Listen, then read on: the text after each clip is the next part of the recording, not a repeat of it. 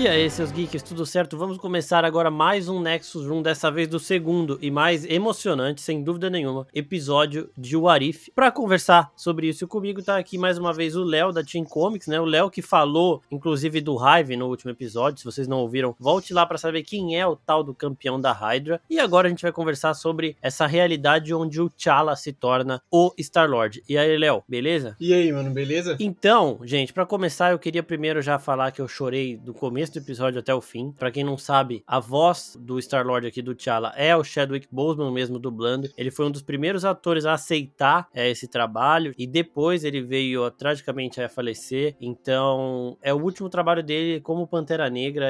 É um dos últimos que ele fez, né? Eu acho que o aquele da Netflix lá, o A Voz Suprema do Blues, ele chegou a gravar depois, mas é um negócio muito emo emotivo assim, e o episódio deixa ainda mais emotivo. Então, já para começar, Léo, eu quero saber como que você lidou lidou com a emoção desse episódio também, porque eu despenquei, não tive condição nenhuma de segurar. É aquele negócio, você fica emocionado antes do episódio começar, durante o episódio, o episódio acaba assim, ainda fica emocionado por uns três dias. Exato, velho. É, e assim, o episódio em si, ele amplia ainda mais essa, essa imagem do T'Challa de grande rei, de, de ser uma pessoa muito carismática e tudo mais, porque, se vocês assistiram o episódio também, a gente vê que ele é pego no lugar do Peter Quill. É, semana passada eu tinha perguntado pro Léo ainda como que eles fariam para justificar justificar essa troca, né? Essa alteração no multiverso e é um bom jeito. O, os capangas ali do Yondo, eles são meio confusos mesmo. Eles chegam na Terra e vão pro lugar onde tem a assinatura mais surreal de todas, porque eles estão procurando o filho de um celestial. Então eles acham que essa assinatura vai ser o lugar onde está o filho do celestial. Então eles vão para lá, que é o Wakanda, que é o lugar mais diferente e desenvolvido da Terra. E a primeira criança que eles acham é o T'Challa e eles pegam. Então, é, essa parte aí faz sentido numa realidade alternativa e tudo mais. E depois, quando o T'Challa já tá adulto, a gente vê que o Star-Lord, diferente do Star-Lord do Peter Quill, é um Ravager aí, um saqueador conhecido na galáxia toda. Ele alterou a vida de diversas pessoas por conta do carisma dele, por conta dessas opiniões que ele tem e dessa forma que ele tem de conquistar todo mundo, né? Então, diferente do Peter Quill, ele teve uma até a infância dele ali que ele é salvo pelo Yondo, ele teve uma educação diferente porque ele era da realeza e tudo mais. O Peter Quill ele teve uma educação comum. Então, ele é mudado pelos saqueadores, enquanto o T'Challa muda os saqueadores mesmo sendo criança. É, você sentiu isso também, Léo, nesse comecinho aí? Não, mano, isso fica muito implícito naquela hora que... Eu esqueci o nome ali do, do saqueador, mas o... ele, vai, ele vai pegar o T'Challa roubando ali o orbe, né? Ele fala, não, pera... É o Senhor das Estrelas? É Koraf, né? Aí o pessoal, não, mas a gente tá, tem que impedir ele, né? O pessoal, não, mas é o Senhor das Estrelas, como vocês querem impedir esse cara? Exatamente. Ele desiste de trabalhar pro, pro Ronan e insiste pra poder trabalhar junto com, com o Senhor das Estrelas, mano, é, é, muito surreal. É muito foda, e o T'Challa pega ele, né? Ele leva junto e, tipo, é, é o Koraf, né? Ele, ele que no primeiro filme, ainda essa cena também é muito boa.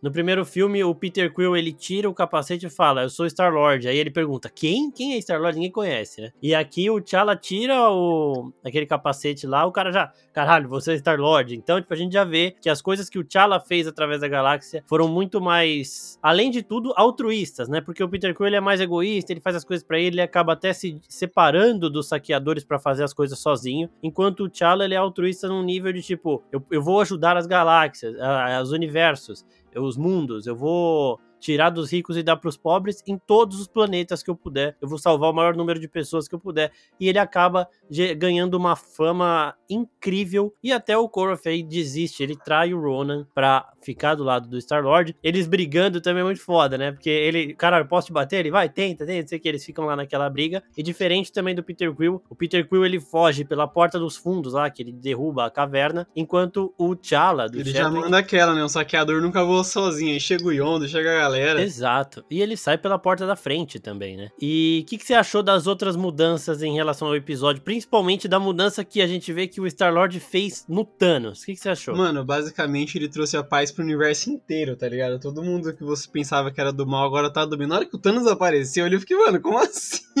Exato. Mano, é muito surreal. Você vê a nebulosa agindo como se fosse uma, tipo, aquela dama da sociedade, não é mais aquela guerreira. Mano, é, é uma mudança muito, muito surreal, velho mas nada é negativo. Tudo é fantástico nesse episódio. Eu acho que funciona muito bem. Até as piadas que eles ficam fazendo com Thanos Sim. é demais, né? Eles falam, não, isso aí era genocídio. Eu tô, não, não, pera, não, não era genocídio, era aleatório. Ele virou o tiozão de churrasco e ainda é jardineiro, né? Tipo, o cara, ah, não, agora seu pai faz jardinagem, é, perdoa ele ah, Mas passado. ele me torturou durante anos aí, o Pantera. Não, mas agora ele faz jardinagem. É, então. Então, tipo, ele. O T'Challa conseguiu antecipar esse lado é, jardineiro do Thanos, sem é, convencendo ele de que o, aquilo era realmente genocídio. Então, tipo, era isso que o Doutor Estranho tinha que ter visto, né? Bastava um T'Challa ali no, na vida do Thanos antes de tudo dar problema, é que ele não tem como mudar o passado também, né? Mas bastava um T'Challa ali na vida do Thanos pro Thanos é, ter percebido que aquele plano dele não era tão certo. Então, é, eu vi gente achando o Thanos fraco, por exemplo, tipo, mais fraco do que nos filmes. Mas a gente tem que lembrar que o Thanos, ele até fala uma hora que a Nebula quase matou ele, que ela se infiltrou na nave e quase matou ele. A Gamora, ela luta com uma projeção dele, né? Porque ele tá usando a joia da realidade ali. Mas na luta ali dos dois, ela mata ele também. Então, tipo, o Thanos é um super guerreiro, claro. Ele bate de frente com qualquer outro personagem porque ele é um lutador é nato, ele tem as armas poderosíssimas e ele tem o propósito. Ele, ele fala pra Gamora ainda: minha determinação de conseguir isso é a maior da galáxia. Então, tipo, ele vai fazer, ele vai pro limite que ele tiver que ir. Aqui, como o T'Challa mostrou para ele que não é esse o caminho, ele não tem mais essa determinação de tipo, eu preciso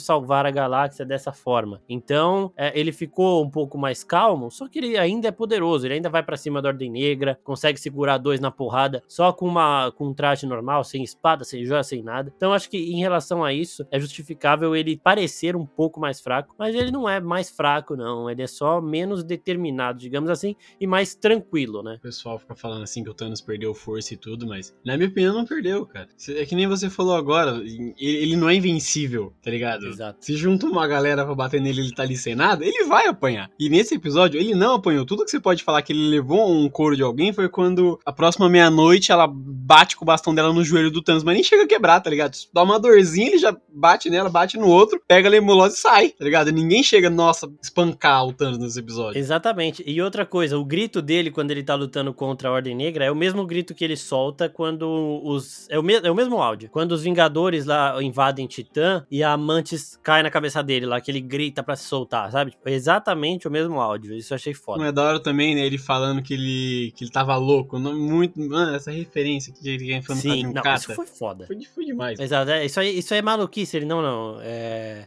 Não, você é, você é maluco de ir pra cima? Não, eu sou louco, tipo. Eu achei bem foda, velho. E outra coisa que eu gostei também é que o Thanos deixando essa abertura na galáxia, né? De ser o grande ditador ali, o, o grande poderoso, o cara que mantém os outros ali na aba dele.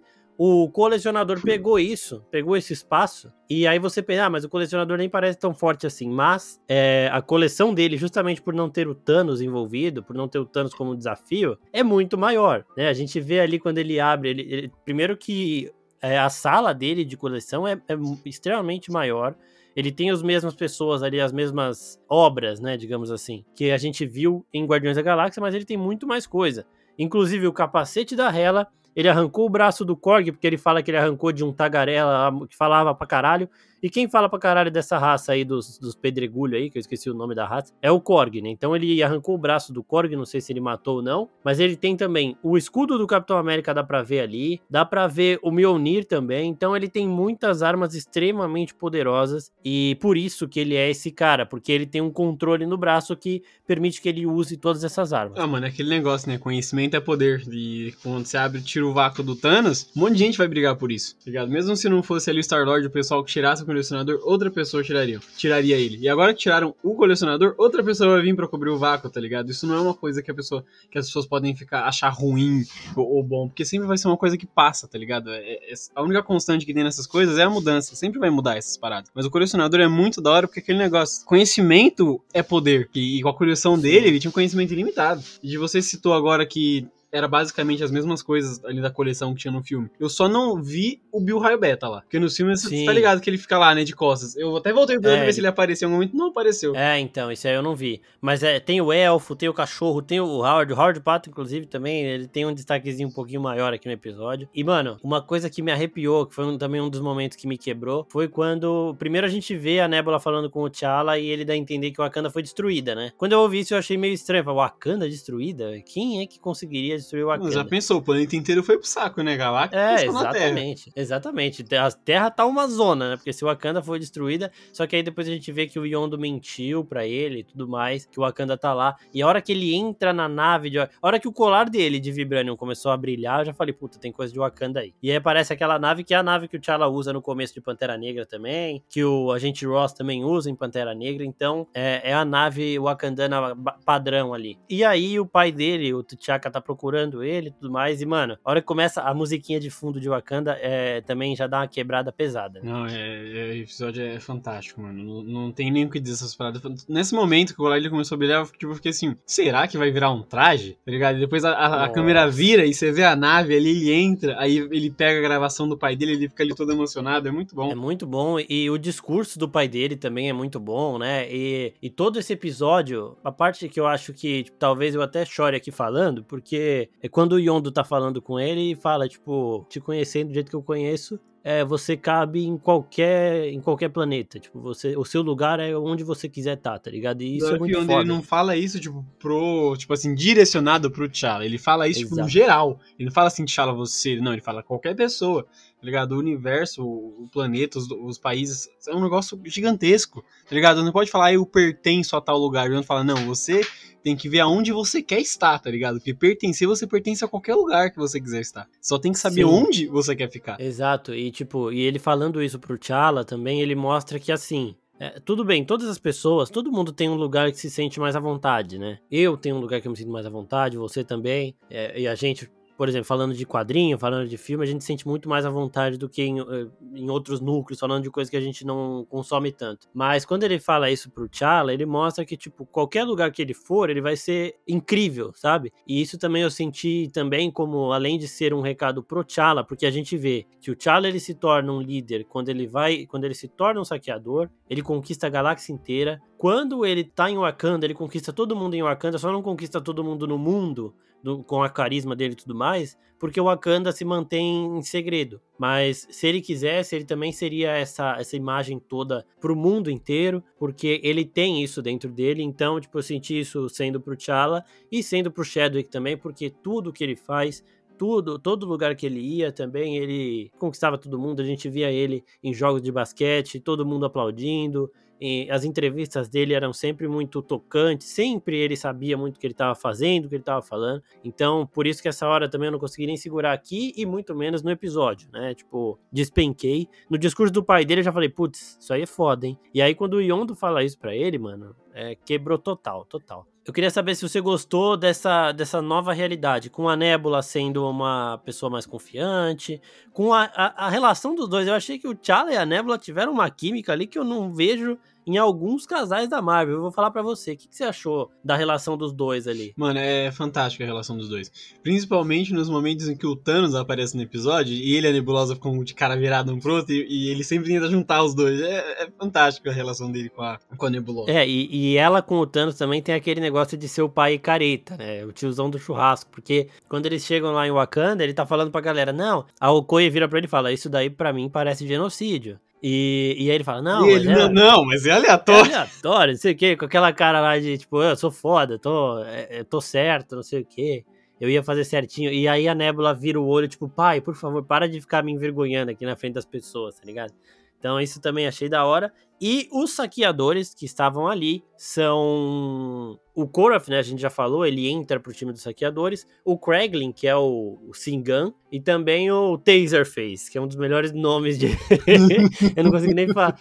Taserface é, tava ali no grupo, ali, um dos principais, muito foda, Só senti falta foda. de. Não tipo, que ficou ruim por não ter, mas tipo, eu senti. Eu quero saber o que aconteceu com a Gamora, tá ligado? Porque ela nem foi citada Sim. no episódio. E os outros saqueadores. Porque não sei se você lembra no Guardiões da Galáxia Volume 2, é dito que os saqueadores originais, eles se separaram depois que eles descobriram que Yondo tava raptando crianças, tá ligado? Entregando Puta, lá. É mesmo. Mas nesse universo, Sim. o Yondo não tava fazendo isso, tá ligado? Porque quando ele catou ali o Pantera, ele não tava mais fazendo isso. Aí me perguntei, ué, mas e os outros saqueadores? Será que eles se separaram é, por algum então. outro motivo? Ou será é, que eles estão Eu acho que eles podem ter se separado pelo mesmo motivo, porque o, o T'Challa era uma criança e o Yondo raptou ele, né? Então, isso daí pode ter pode ter feito deixado os saqueadores meio putos. Mas em relação a Gamora, a gente viu em umas imagens que ela tava usando a espada e o traje do Thanos.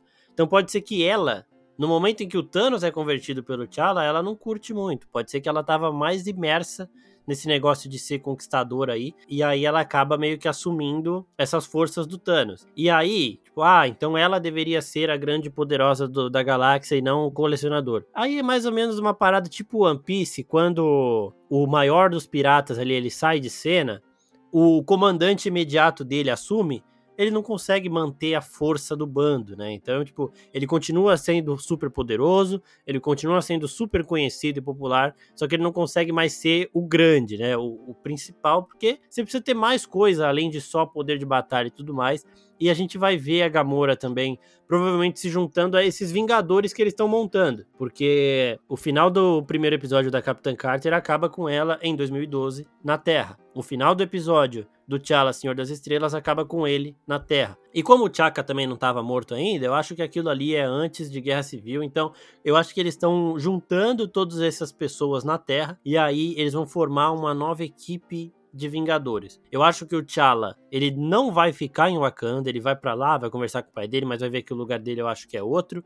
E aí quem vai assumir essa posição é o Killmonger e a Gamora viria para a Terra por algum outro motivo e aí essas pessoas acabariam se juntando naquela imagem que a gente viu ali de Vingadores da Terra lá, os novos Vingadores, né, que são esses, contra uma ameaça que pode ser o Ultron, com as joias do infinito. Ou talvez seja o Ego, né? Exato. Tem o finalzinho do episódio, o Ego chega para pegar o Peter Quill, que sem os saqueadores virou um. Ele trabalha ali faxinando uma lanchonete, né? Então não é lutador, não é nada. Ele tava lá trabalhando, um trabalho honesto e tudo mais, e aí o Ego chega com o poder celestial para ele. Ou seja, o Peter Quill não passou por todas aquelas provações e é muito mais fácil dele aceitar tudo que o ego tem para ele e se juntar ao pai dele num negócio de dominação, porque ele tá ganhando um poder imenso agora, né? Ele tá entrando nesse mundo agora. Então, eu acho que o ego pode convencê-lo porque ele não tem também, tipo, outras pessoas, tá ligado? Lá ele tinha a Gamora para proteger, lá ele tinha todos os guardiões para proteger, aqui ele não vai ter a única pessoa que vai ter perto dele é o pai dele, que é o ego. Então eu acho que é muito provável que ele aceite esse lado celestial dele e acabe se tornando também uma ameaça junto com o pai. Eu né? acho que nisso aí fica 50-50, porque isso que você falou é verdade. O Peter, ele não teve a Gamora, não teve o pessoal, não teve ninguém. Provavelmente ele deve ter crescido uma pessoa normal, com o pai dele e tudo mais. Porém, o negócio que tá na essência do Peter é o amor todo que ele tem na mãe dele. Tanto que você vê ele que ele tá faxinando na lanchonete com o fone de ouvido lá que a mãe dele deu para ele, escutando Sim. as musiquinhas lá que a mãe dele escreveu para ele lá. O que fez ele desistir dos poderes lá no Guardiões da Galáxia Volume 2 foi ele ter descoberto que o Ego matou a mãe dele. Sim. Então é, isso eu acho que fica 50-50, porque mesmo que ele indo na, com a cara do Ego, quando no momento que ele descobrir que o Ego matou a mãe dele, eu acho que ainda tem a chance dele voltar dar atrás, tá ligado? E lá também, um do, foi a Gamora que consegue descobrir isso? Quem é? Ou ele acaba, o Ego acaba simplesmente falando, ah, eu tive que matar sua mãe. Se eu não fala, me engano, né? é, o, o já sabia, né? Aí ela conta pro Sim. Drax e pra Gamora. Aí eles contam pro Peter, ele vai questionar e o pai dele começa a explicar todas as viagens que ele fazia e não sei o que. É, exato. Se ele, se ele descobrir aí, pode ter também o Peter Quill voltando, vindo. Só que ele não vai ter aquela experiência que ele tinha de luta, né? Porque a gente vê quando os Guardiões encontram os Vingadores, por exemplo, em Guerra Infinita, ele é um humano normal, ele tem aqueles gadgets dele lá de, de galáxia e tudo mais, e ele consegue, com aquilo só, enfrentar o Homem de Ferro de igual para igual, o Doutor Estranho tava ali também, o, o Homem-Aranha, então ele é uma pessoa também extremamente habilidosa com todas as armas dele. A diferença é que ele não era uma pessoa tão é, altruísta, mais uma vez falando, né? Não, ele, é, ele é um pouco acima, né, do, de um humano normal mesmo sem a influência do ego, dá pra gente ver lá no universo Marvel mesmo dos filmes, quando ele tá em Xandar, que vão examinar ele, né, quando ele tava preso, descobrem que ele não é totalmente humano. Tem humanos e, e, e, outra parte do DNA dele é outra coisa. É, tá celestial, né, que é o, do, é o do ego. Sim, mas eu tô, só tô querendo dizer que o, o ego, ele não precisa ativar essas habilidades pro Peter ficar como tipo, um super-humano, entre aspas. Sim. Mesmo sem o ego, com o ego morto, o Peter ainda continua tendo alguns atributos a mais que o humano comum. Claro ah, tá. que de nada isso adianta se ele não souber usar. Sim. Você falou. É, porque quando acaba ali, quando ele derrota o ego, eu fiquei com a sensação de que ele tinha perdido esse lado dele. Mas ele ainda fala também depois pro, pro Tony Stark, né? é, esse 50%, esse 100% de burrice que é você, é só 50% em mim, alguma coisa assim. Não, é, é, isso, é isso mesmo. Quando o ego morre, ele perde aqueles negócios, aquela ascensão divina que ele tinha de poder controlar o universo e tudo mais. Mas a base dele, que já era ali um pouquinho a mais humano comum, ele ainda tem. Continua. Né? Isso é, não dá pra tirar. É, faz sentido. Então isso daí ele continua tendo. Né? E uma outra coisa que você lembrou aí também é que como o, o T'Challa convenceu o Thanos a parar com essa coisa de conquistar a galáxia, o Thanos não matou a filha do Drax. O Drax continua com a família dele, também tá trampando lá tranquilamente e também é um fã do Star-Lord aí, então eles tiram a foto naquele momento, também achei muito foda. A sinceridade é, do Drax é fantástica, ele abraça lá o Senhor das Estrelas e fala, não, vamos tirar uma foto, espera, essa foto ficou horrível. É, Eu tô exato. ótimo na foto, mas você tá horrível. É muito foda, ele continua com essa... ele tem esse poder aí de interpretação dele aí, ele é muito... É... que ele vai muito na ponta, exatamente no que estão falando, né? E não é a voz do Dave Bautista, né, a gente tinha falado, o Dave Bautista chegou no Twitter falando que a Marvel não chamou ele, é, o James Gunn ficou até surpreso, só que assim, não me surpreende muito, porque quando o James Gunn saiu da Marvel, ele meteu o pau na Marvel sem dó. Ele falou que não faria nada na Marvel se o James Gunn não tivesse. Ele falou que ia encerrar o contrato dele pronto. Falou, mano, ele falou tudo o que ele tinha. Ele, ele meio que perdeu a mão ali nas críticas, né? Todos os outros Guardiões, eles se posicionaram pró James Gunn, mas não de uma forma tão contra a Disney do jeito que ele fez. E ele acabou pagando pato. Provavelmente o Drax também terá um destino trágico no Guardiões da Galáxia 3. E é por isso que ele não foi nem chamado. Acho que ele foi o único ator que, tipo, a Marvel não, não chegou, não chamou pra dublar dublar o personagem. Claro que tem outros que não dublaram, mas aí é porque a Marvel chamou e não aceitaram. Foi o caso do, do Robert Downey Jr., do Chris Evans. Então aí é um negocinho meio diferente, tá ligado? Para finalizar, conta aí o que você achou desse episódio comparado com o primeiro, em relação a ritmo, se você gostou mais desse, mais do outro, o que você achou? Olha, eu acho que é difícil responder isso, porque, não para mim, acho qualquer pessoa. O primeiro episódio no todo lance da PEG, que é fantástico, a gente já discutiu no último episódio, mas nesse episódio, além dele ser ótimo, tipo, do começo ao fim, a música, os personagens e tudo mais, tem um peso emocional, tem. de nem você falou agora. Então, tipo, é difícil você julgar qual é melhor que o outro. Porque os dois são muito bem trabalhados. Mas se você, você qualquer pessoa, se você perguntar, vai falar que o episódio 2 foi melhor até agora. Por causa de todo o peso emocional que ele carrega. Bom, eu, eu, concordo com você, né? Eu adorei a Capitã Carter, achei ela foda. Eu gostei de ver ela resolvendo as coisas mais do que o Steve resolvia, mais decidido e tudo mais. Tudo aquilo que a gente falou no outro. Só que esse, ver o T'Challa, primeiro, sem, sem apelar pra esse lado emocional ainda. Ver o T'Challa conquistando toda a galáxia, mas não de uma forma de, tipo, eu, ditador, né? Mais de uma forma de, tipo, ele é o cara que todo mundo admira, ele é o Robin Hood e tudo mais, todo lugar que ele vai, todo mundo quer ver ele. Ele ter conquistado e ter mudado os saqueadores, ele ser meio que esse. O Yondo até fala em um momento, né?